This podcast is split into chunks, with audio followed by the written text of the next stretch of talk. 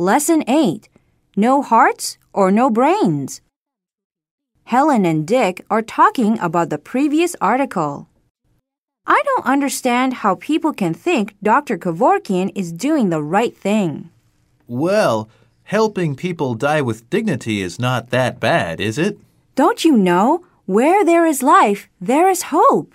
Come on, be realistic. Those people who want to die are suffering. It's better that they go quickly and painlessly.